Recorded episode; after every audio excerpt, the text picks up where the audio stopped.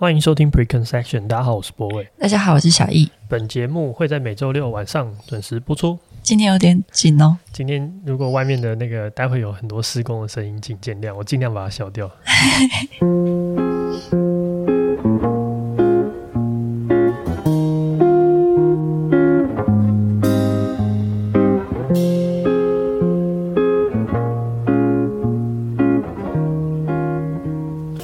欢迎收听今天的节目。我们今天要快速录完，因为外面正在施工，不知道什么时候 那个挖土机会开始动起来。对，没错。原本想说礼拜六不会施工的，就没想到还是继续。对，因为我们昨天原本要录，然后一直有施工声。对，然后今天原本早上都没有，想说是一个平静的礼拜六，结果 逐渐接近中午的时候就开始。对。啊，然后这边要讲一件事情啊，就是上周我们有收到一些留言，然后在讲说小易的吐槽会让呃我们的节目的流传流流畅度受影响。一个留言，对，有一个留言。然后其实我觉得小易的吐槽很多时候它是来自于他，因为我讲话有时候会非常武断，然后会很容易把一件事情讲得很死，然后或者是没有那么清晰的表达我想要表达的东西。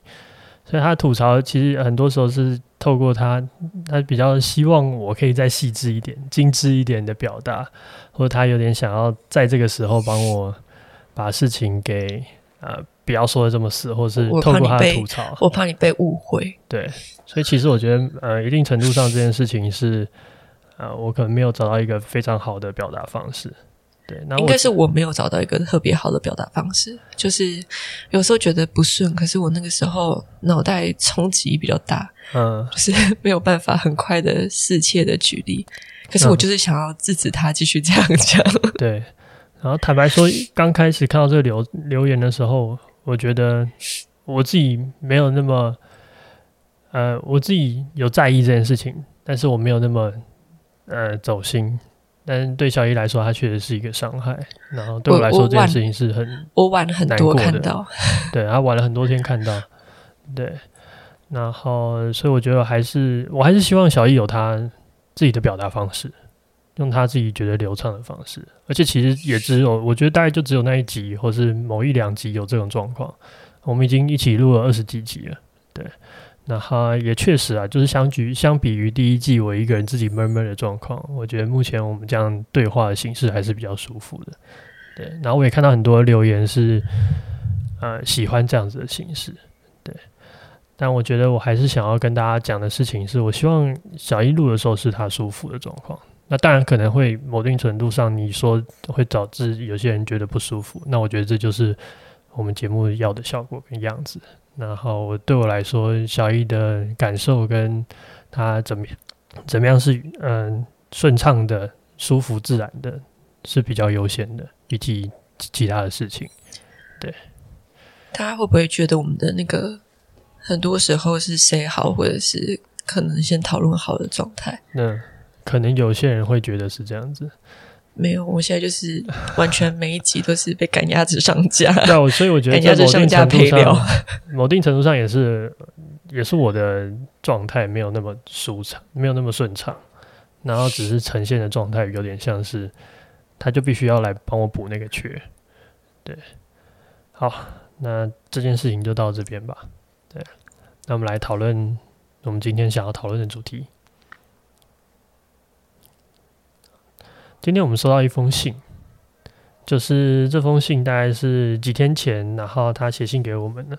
那前面呃，他大概他在讲的事情就是，他很希望我们可以讨论一个有关忧患意识的主题。那他的内容是在讲说，他觉得他在小时候他在台湾受过的教育，或是因为他现在人在国外，然后他受到儒家思想的影响，然后小时候长辈会教育我们要未雨绸缪，或是要小心乐极生悲。然后过去大家会对这样的思想，或者说他会对这样的思思想深信不疑。然后他渐渐的发现，他自己在快乐的场合里面不敢太快乐，就是他可能会觉得这样子的快乐是有点逾矩的，对，或是获得什么成就的时候没有办法打从心里感到喜悦或是开心。那他不知道这样子的感觉是不是一个合理的，然后想要我们可以提供他一些建议或想法。嗯，对。然后我自己看完这封信的时候，其实我我可以。我可以感同身受啊。我不知道你的状况是什么，但我自己有时候我可以理解，就是我会怕，呃，太明确的感觉到快乐，或是太显白这件事情，然后反而是一件不道德的事，会有一个声音在心里批评我，这个时候太太 cocky 了，太得意忘形了，对，然后这样子的呃回应或者是状态，我觉得就是一种呃。我觉得可能可以说是华人社会里面一个很常见的一个状态，就我们从小会被教教育，或是被理解成是一种，哦，我们此时此刻必须要做什么样的行为才是好的。你说中庸跟不逾矩的那种感觉。对，然后我觉得这其实呃，我们可以理解成一种，这就是一种道德系统。然后这种道德系统在不同的文化底下，它有不同的呃状态，或者是不同的。呃，推崇的价值观，嗯。嗯、呃，譬如说，如果以华人来说的话，我们很在意祖宗，就是我们在在意祖先这件事情，嗯，我们会期待我们有办法光宗耀祖，有办法做呃，有有一个君君臣臣父父子子的这个概念，有一个阶级，那你必须要敬重长辈，孝顺长辈，然后尊敬他们的选择，然后晚辈呢，就是一个比较在整个体系里面，你就必须一层一层的往上服侍。这可能是华人的，然后在西方社会里面，我觉得他们更崇尚个体，就他们不会觉得我对你一定有相对的任务或是一定要要求的事情，然后他们更欣赏个体的成功或什么的。然后我觉得这件事情也反映在很多地方，譬如说像西方的呃词汇里面没有孝顺这个东西的英文。哦，真的吗？对，他们没有孝顺这个词。但他们就会翻译成什么 “be kind to parents” 或什么的，但他们本身是没有这个孝顺的概念。所以，譬如说像华人社会里面会很要求哦，你老了之后，你诶，你长大之后要孝顺老掉的父老去的父母，或者是你会觉得啊、我们是一个很大的家族关系，就这件呃，我的出生到死，我永远会在这个家族里面产生一些责任跟义务，然后要处理的权利或者是相关的东西。但是西方社会就比较像是它会是各自独立出去的。嗯，那我要讲的事情是，哇，突然出现一声，他们可能午休结束了。对，我要讲的事情是，道德系统本身就是一个社会文化一个很重要的依归。然后我们常常会有，我们其实就是在小时候，我们在接受教育或是理解事情的过程之中，我们会吸收某一种文化底下的道德系统。然后那个道德系统就会成为我们心目中作为一个人，或是某一个角色，或是某一个呃行为的样板的理想状态。比如说，我们觉得是一个一个好人，可能要以刚才那封信的例子，就是你不能太呃得意忘形。哦，我们有得意忘形这种讲法，或者说我们会批判得得意的人，或是我们会会说呃你乐极生悲。对，我们会说乐极生悲，但乐极生悲可能就是一个。你知道，就是可能这么多人乐极，但是一千个人里面有两个人生悲了，然后大家就就把这两个人的故事写下来，然后传下去，所以大家千万不要乐极生悲。就他可能只是一个偶发事件，但他也有他的道理嘛，他确实也存在他的道理。譬如说，可能太得意忘形，就会失去注呃注意到一些细节，然后导致糟糕的事情发生。嗯。对，但不管如何，这就是一个我们的社会体制灌输给我们的，或者说我们在耳濡目染底下听的那些童话故事啊，或者是我们看的《论论语》啊，或者小时候背的什么《弟子规》，嗯，这些东西试图要告诉我们的。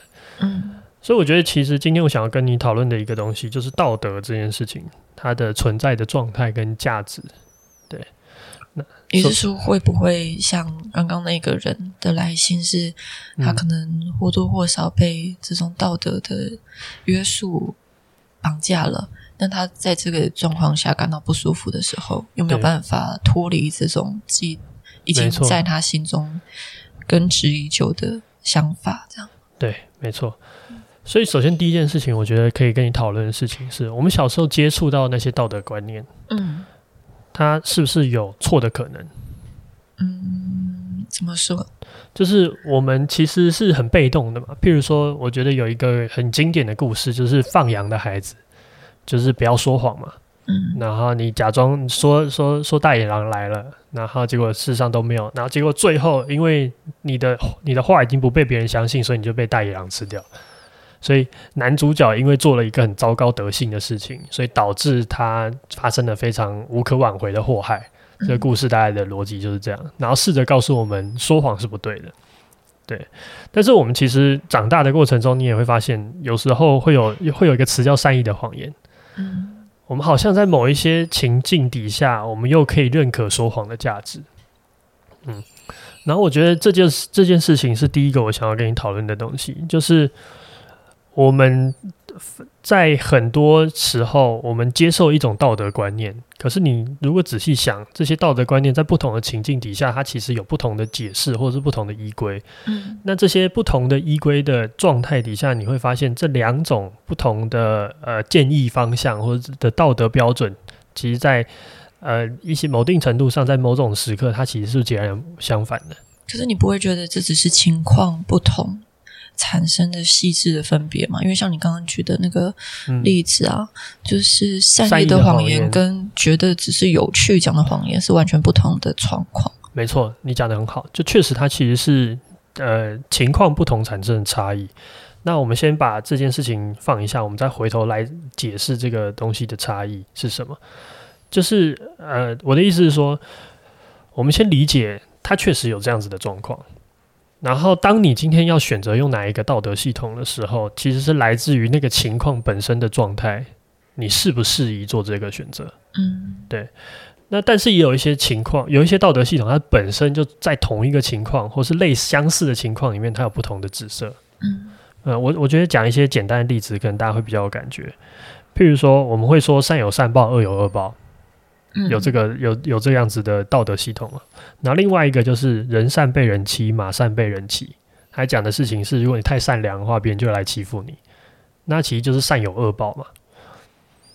所以在这样子的状态底下，他好像有两种建议的方向，一个就是你维持你的善良，保持你你要相信你此时此刻的善良是未来会得到回报的，你此时此刻作恶，未来也会有人来报复到报复你。就是时候未到而已。对对对对，那但是另外一个系统是告诉你说，如果你此时此刻善良啊、哦，那你就会被人家欺负，嗯、所以你现在应该要坚 tough 起来，你要坏起来，嗯、让别人不能欺负你。嗯、然后马太善良就是被人家骑在底下，嗯、对，所以它其实是完全截然不同的道德建议。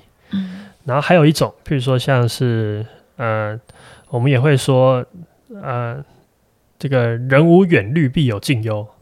或者是我们刚才前面那个忧患意识，可我们其实也会有一种推崇的状态是，呃，我们应该今朝有酒今朝醉，就是我们认为一个是活在当下，一个是未雨绸缪。对，所以其实它又有两种不同的指向道德系统，就是它等于是不同的建议的方向。一个告诉你说，哎，你现在可以放松一点，现在有什么愉快的事情就让它好了愉快，不要去担忧太多未来。所以你的意思是，其实没有一个。完全一定正确，该怎么遵循的道德标准，就是其实很多事情的描述或切入方向，都会看起来是站在对立面的。对，我觉得你讲到一个重点，就是其实我认知到的道德系统这件事情，它本身。就有各式各样，它是一个非常多种不同的建议方向，然后甚至非常多可以两两一组，然后组成一种相反的状态。是取决于我们愿意在这个时候使用哪一种道德，告诉自己人生的准则吗？哦，你你这样子，你你讲的没错，这是我后面要告诉你 要讲的东西。我我刚刚直接把我的 梗都讲完。对对，但是你讲的确实是没错，就是它是一个选择。不过我们先认知一个概念，就是这就是一个我们的社会给的道德系统本身就是一个互相矛盾，然后错综复杂的状态。嗯，对。然后很多事情，我我觉得我我这我昨天有写了蛮多组的，比如说我，我有支持他不要写这么多，因为他找了很多谚语，对我觉得谚语比较好理解，我觉得很烦躁。那让我再讲几个，比如说我们说人不可貌相。哦，这个、哦、这个还可以。然后他说，人有另外一派，就是人要衣装，佛要金装，就是我们应该要打理好外表。让别人，可是也可以同时两种都踩线啊。就我自己听起来，他们不是一个极端的，如果不可，就是如果非我知道没有非 A 级 B，对对对，不是一个绝对值。但是你可以感觉到他背后的那个，我觉得他就是一个见人说人话的。对那种状况，就是、哦、你不要再偷我的词，我待会也要讲一些人说人话，我的笔记。对，就是他确实是这种状况，你会感觉到有时候某一个 situation 底下，你就是人不可貌相啊、哦，很棒。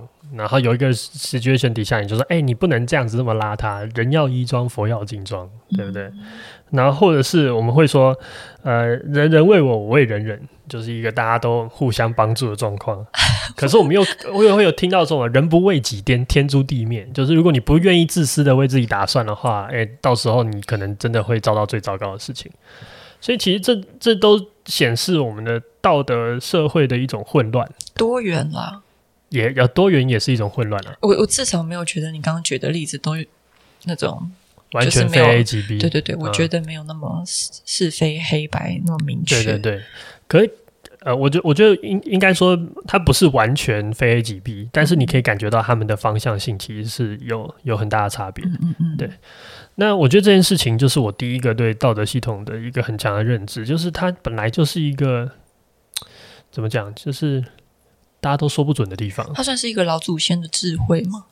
各式各样的智慧，有时候你就是呃，人不为己，天诛地灭；有时候你就是我为人人，人人为我。这这两个是可以同时发生的吧？对啊，有可能可以，就是那个情况，只要设计的够好，这件事情也可能有可有可能同时发生。嗯，对。但是我想要讲的事情就是这个，就是你刚才讲到的，就是它本来就是一个多元。然后我们必须要依据情况去做选择的。嗯，所以以刚刚呃来信这位朋友他所说的内容里面，你可以感觉到他其实真正状态，他的纠结是什么？他觉得他他无法真诚的享受他的快乐跟成功。嗯，他有成就感的时候，他好像啊、哦，好像现在不能太太太得意，不然就糟糕了。然后他快乐的时候，好像又又另外一个人跑出来，另外一个声音跑出来说：“哎，你不能这么快乐，不然你可能就是一个。”不礼貌的人，或是不道德的人，你觉得他是因为有这种观念被绑住吗？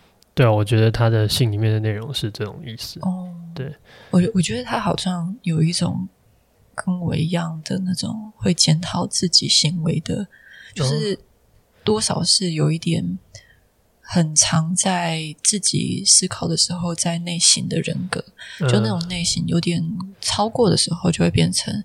他就算他现在很不快乐，嗯，对，或者是就算他现在极度快乐，他都会有另外一个声音在平衡他现在的情绪在。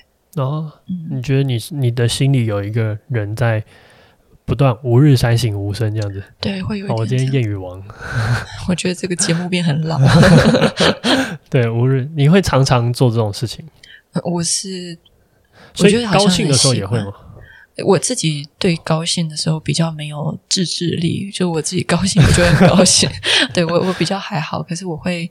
那难过的时候呢？我会检讨为什么我会这么可能消极啊、悲观啊，嗯、或难过，或者容易走心，就是对我我自己会有一些检讨这种了解。嗯、那我的假设啦，或者说我我对这件事情的理解就是，我觉得它就是一个你心理的道德系统，你从小到大学习。嗯一个人应该如何这个问题的答案，嗯、然后这个问题有很多答案嘛，比如说一个人不能太得意，嗯、一个人不能太呃 show off，一个人不能太举太消极，一个人不能或者一个人要积极等等等这种东西，嗯、就它建构了你一个你觉得一个人的标准是什么，然后这些标准的存在本身就让你成为一个你在意或者是你觉得应该要做好或做到的事情，嗯，对，然后我觉得这就是一个一个一个一个道德。是，就是一个道德现实的状况。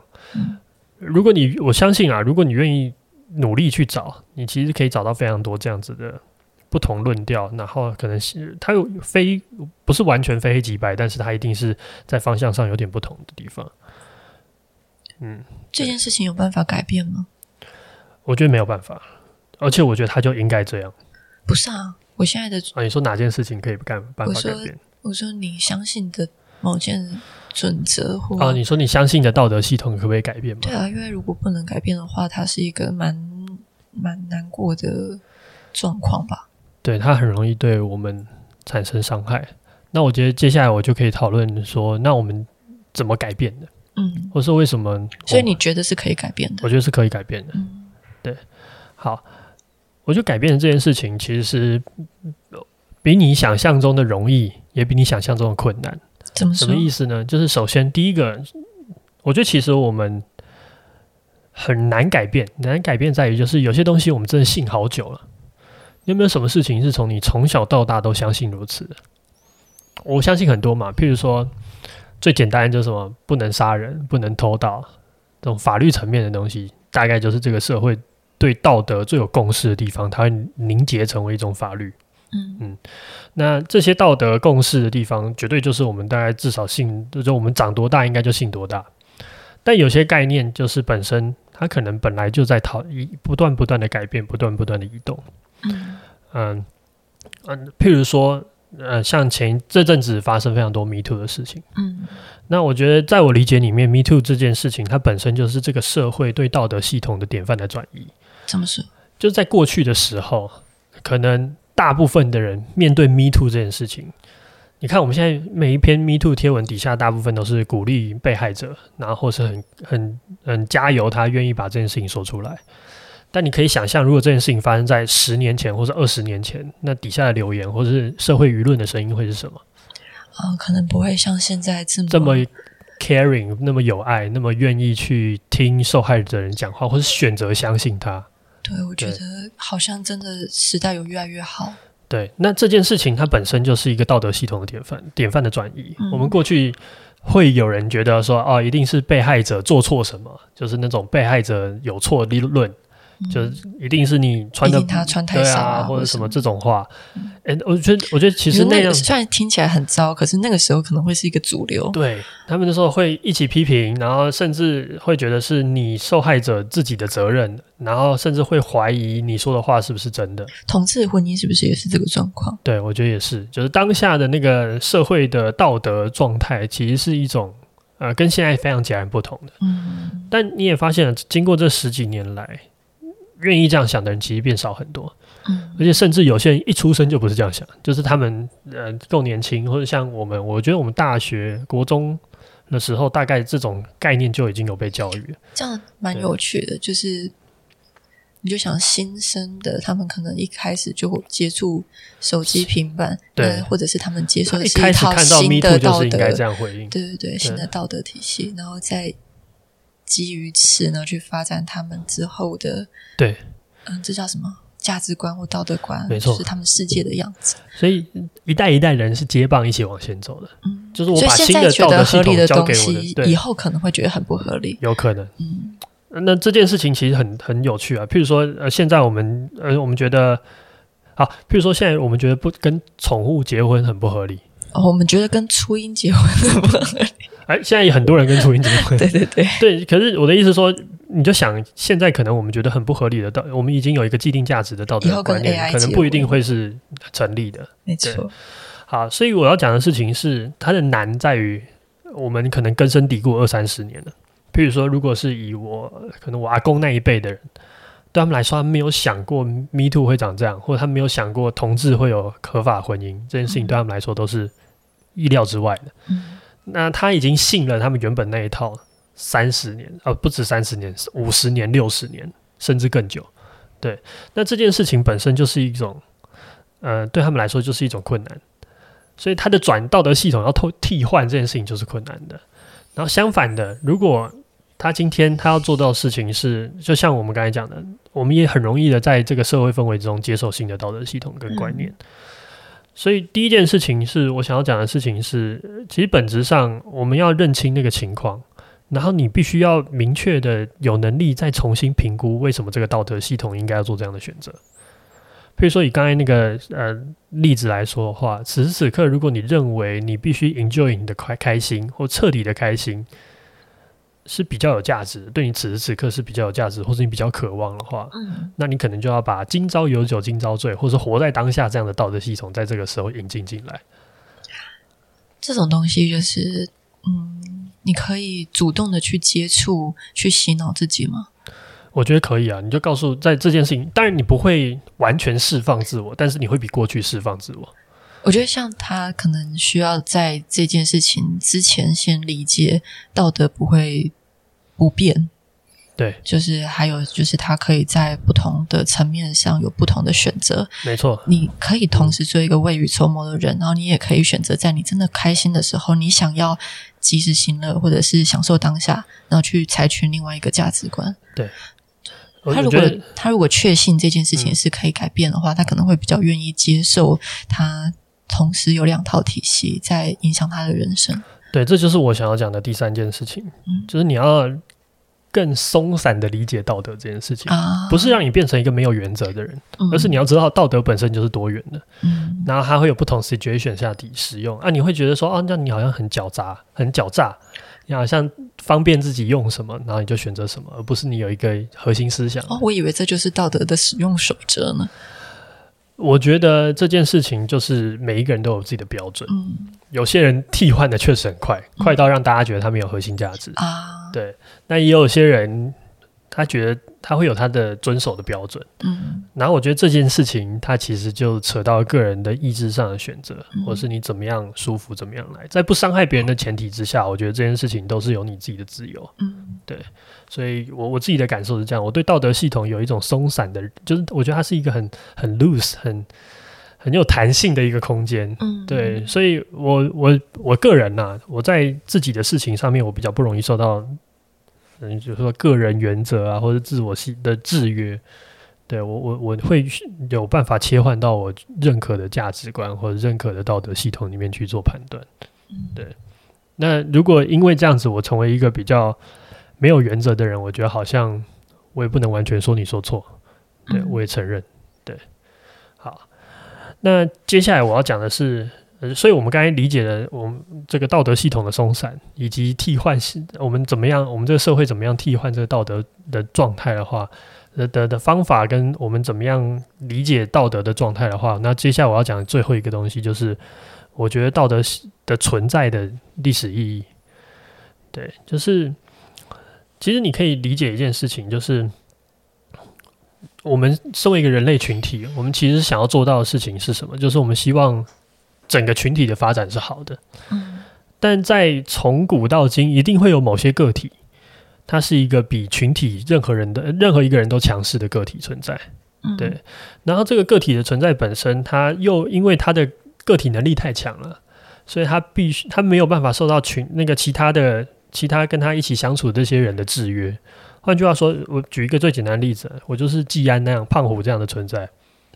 当我永远打得赢小叮当、大雄那个个我的全班同学，我都可以，我都可以在体型啊，或者是其他地方上制霸他们的时候，那这个社会要靠什么样子的东西来让一个很强的个体能够福音在整个社会群体的最大利益之下？你要讲的事情是道德，它一开始的由来可能是为了约束一些比较强的强。呃，在群体里比较强的个体嘛，对，我觉得道德。可是他为什么现在我们这种不强的个体就会被无形之中约束？还是强弱是一个相对概念而已？我觉得他约束的状态是面对整个社会，每一个在这个社会里面要约束大家一起约束。对对对，所以我要讲的事情是什么？就是今天道德的产生，它是这个社会对其中的每一个个体的一种支配的力量。嗯然后，因为我们的我们身为人，我们很在意别人的评价，嗯，对，我们会觉得别人对我们的看法是重要的，嗯，对，除非你真的练到六根清净，但是我们只要还觉得别人对我们的看法是重要的时候，那个这个这个社会对你的评价就会影响你的行为。譬如说，如果像季安或是胖虎这样子的人，我们就会说他是恶霸。那因为胖虎不想要成为一个恶霸的角色，所以他就必须要收敛他的行为，所以无形之中他的行为就被约束了，然后他就更符合这个群体对整件事情有利的想象。那我觉得这件事情就是一个道德存在的一个最原始的状态。我们透过人需要被他人肯定这件事情，对非常强壮的个体产生一种约束。然后我们因为渴望得到别人的肯定，所以我们这样的约束对我们来说是有效的。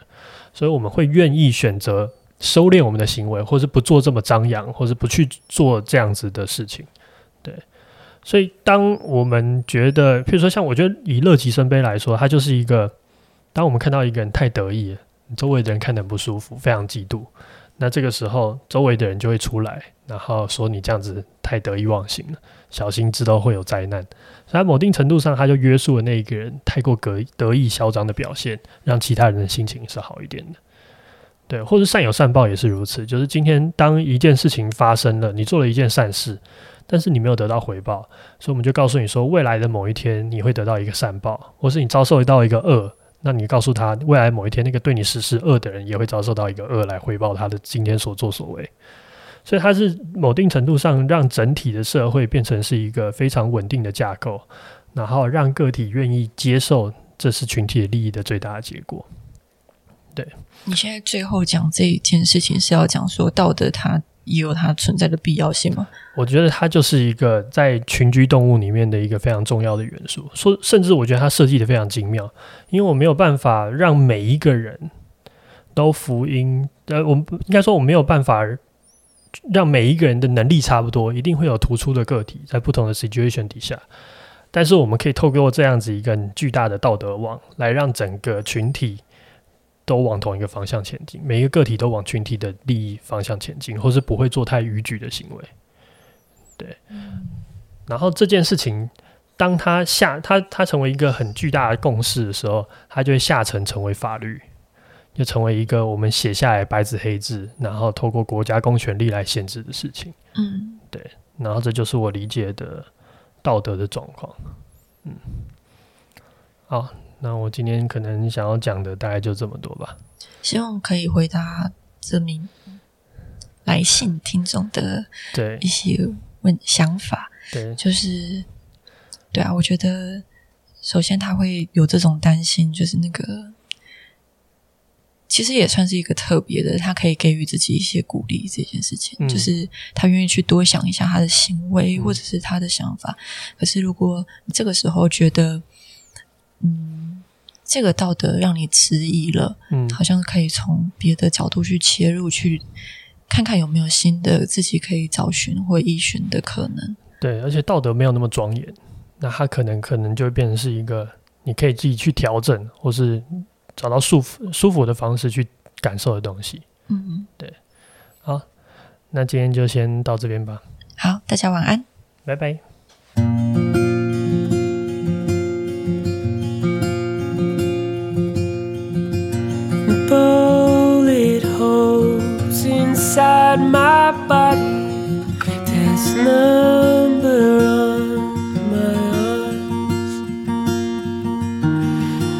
shattered state, the cooling fade of my lungs.